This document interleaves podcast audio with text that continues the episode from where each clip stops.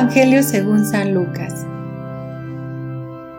En aquel tiempo, el rey Herodes se enteró de todos los prodigios que Jesús hacía y no sabía a qué atenerse, porque unos decían que Juan había resucitado, otros que había regresado Elías y otros que había vuelto a la vida uno de los antiguos profetas.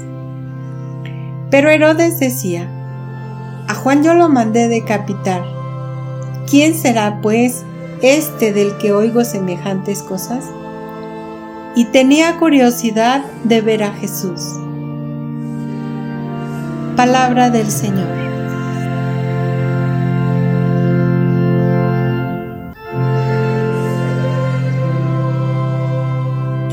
Buenos días queridos hermanos. Estamos hoy en este día 24 del mes de septiembre y hemos escuchado este pasaje del Evangelio en el que sobresale una pregunta, ¿quién es este? En nuestra vida siempre hay curiosidad por saber o descubrir algo que no conocemos, saber quién es tal persona. Y a veces decimos, yo quisiera saber quién es este que dijo esto. Yo quisiera saber quién es esto, este que piensa de esta manera. Y cuando creemos conocerlo, nos damos cuenta de que no es lo que pensábamos. ¿Es alguien totalmente diferente o es algo desconocido?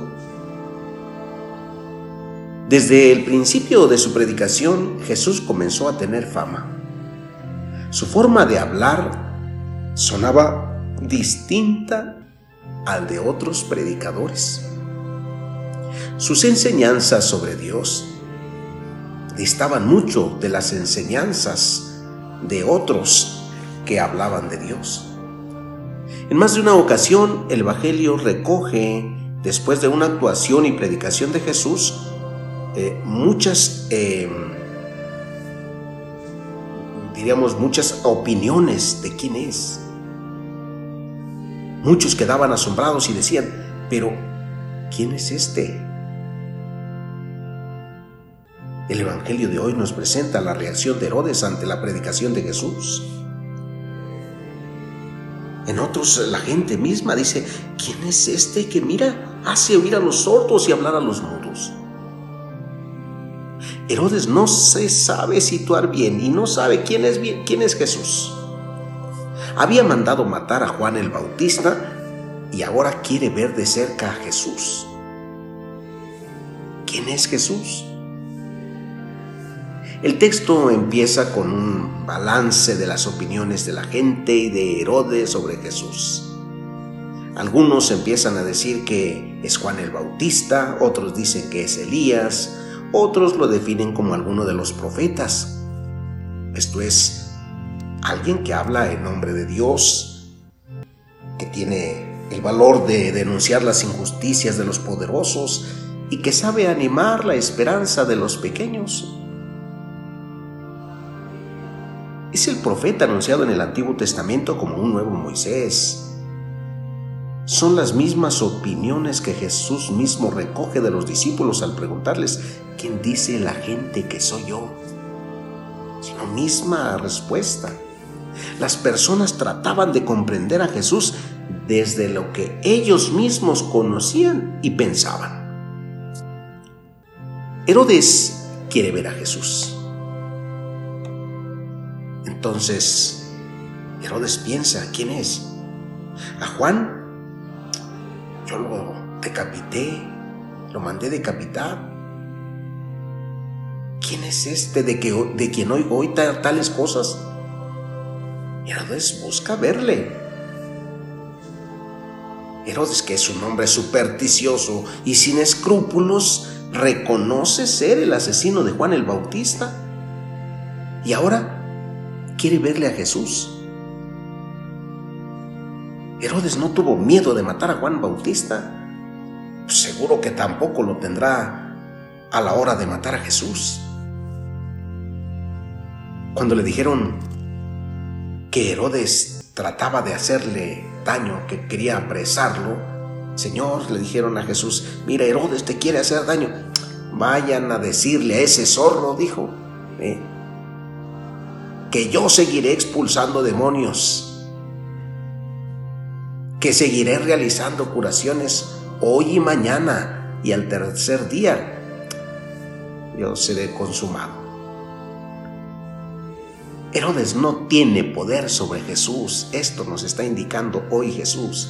Ese no tiene poder sobre mí. Cuando en la hora de la pasión Pilato manda a Jesús a donde está Herodes, recuerden ese pasaje del Evangelio. Dijo Pilato, llévenselo a Herodes para que él lo investigue. Y Herodes empezó a preguntarle, ¿quién eres? Dime, ¿no ves todo lo que dicen por ti? ¿A mí no me hablas? Herodes no tuvo respuestas de Jesús. No merecía una respuesta. No sabe situar a Jesús.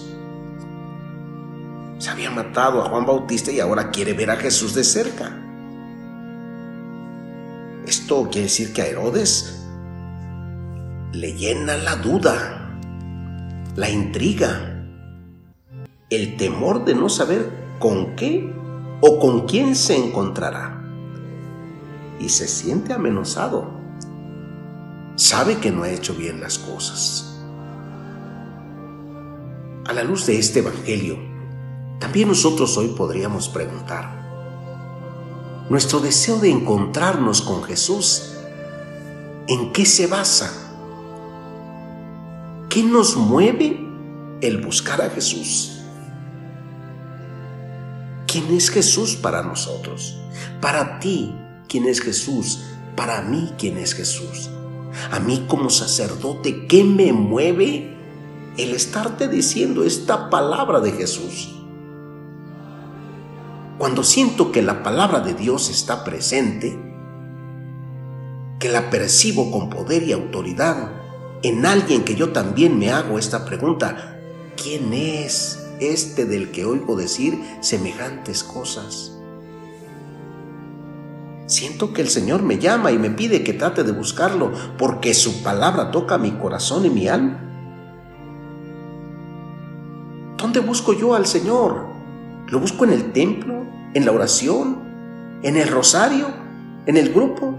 ¿En la comunidad? ¿En la calle? ¿Dónde lo buscó? ¿Qué quiero? ¿Por qué quiero buscarlo? ¿Por qué quiero encontrarlo? ¿Por qué quiero verlo? Hoy también nos surge a nosotros el mismo deseo que a Herodes. Tenemos ganas de ver a Cristo. Queremos conocerle y estar con Él.